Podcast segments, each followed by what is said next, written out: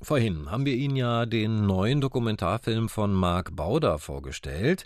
Hier sind nun zwei weitere Dokumentarfilme, die derzeit bei der Berlinale gezeigt werden, beide als Weltpremieren. Und es sind Filme über zwei Ikonen der Popmusik. Über die ewige, die großartige Tina Turner und über den italienischen Singer-Songwriter Lucio Dalla. Andrea Handels hat die beiden Filme gesehen.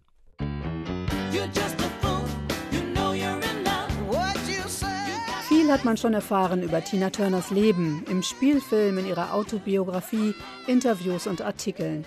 Doch dieser Film ist durch die Vielfalt an Archivmaterial, Fotos, Konzertmitschnitten und privaten Videoaufnahmen ein Erlebnis.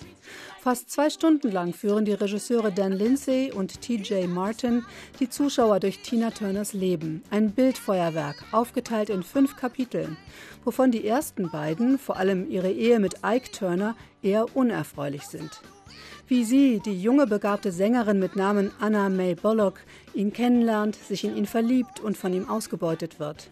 Den Namen Tina Turner hat er ihr verpasst, ohne sie zu fragen. Schlimmer noch, er schlägt sie, missbraucht sie und sie schafft es nicht, sich von ihm zu lösen. Solche Szenen, in denen sie im O-Ton über diese Zeit spricht, bebildern die Regisseure sensibel mit dem Bild des leeren Schlafzimmers ihres früheren Wohnhauses in Los Angeles.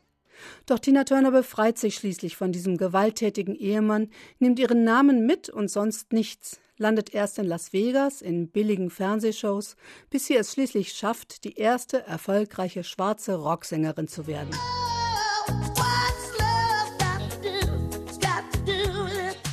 Der Dokumentarfilm Tina begleitet die Sängerin durch die Jahrzehnte.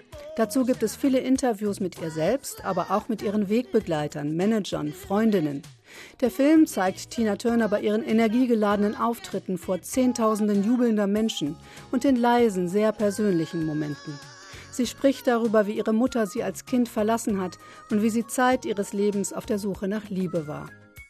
Äußerst charmant muten die alten, teils sehr verpixelten Super-8-Sequenzen und Kontaktbildstreifen an, die die Regisseure zu poppigen Kunstwerken überblendet haben.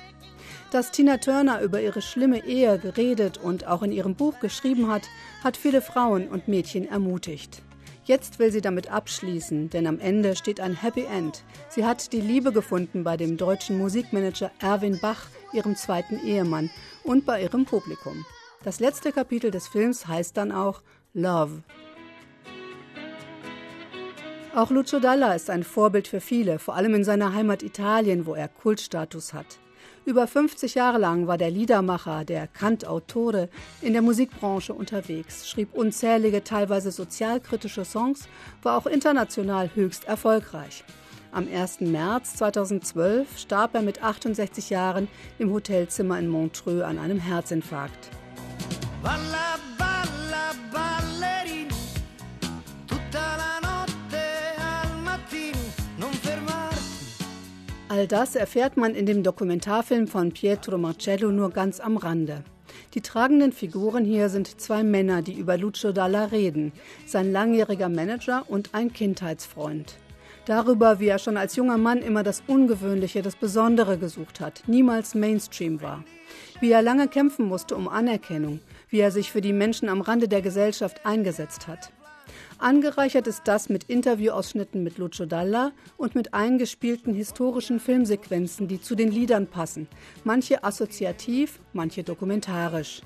Bergleute auf dem Weg zu ihrem Einsatzort, Fiat-Arbeiter, die aus dem Süden Italiens nach Turin gekommen sind.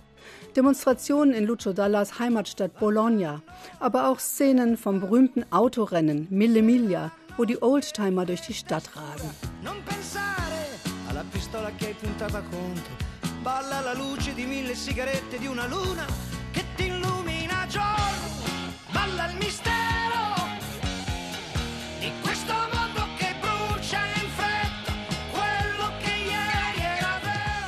Der Film Per Lucio ist eher etwas für Insider, für Menschen, die Lucio Dalla schon gut kennen und mehr über ihn und seinen Charakter erfahren möchten nicht für die, die ihn erst kennenlernen möchten.